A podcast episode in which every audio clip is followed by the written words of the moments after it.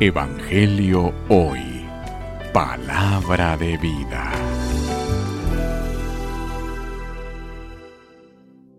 Lectura del Santo Evangelio según San Lucas.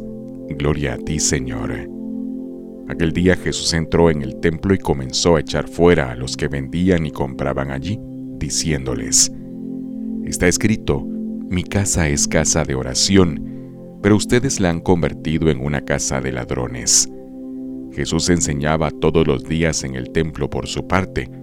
Los sumos sacerdotes, los escribas y los jefes del pueblo intentaban matarlo, pero no encontraron cómo hacerlo, porque todo el pueblo estaba pendiente de sus palabras.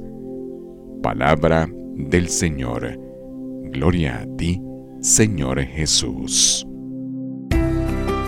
Evangelio hoy. Palabra de vida.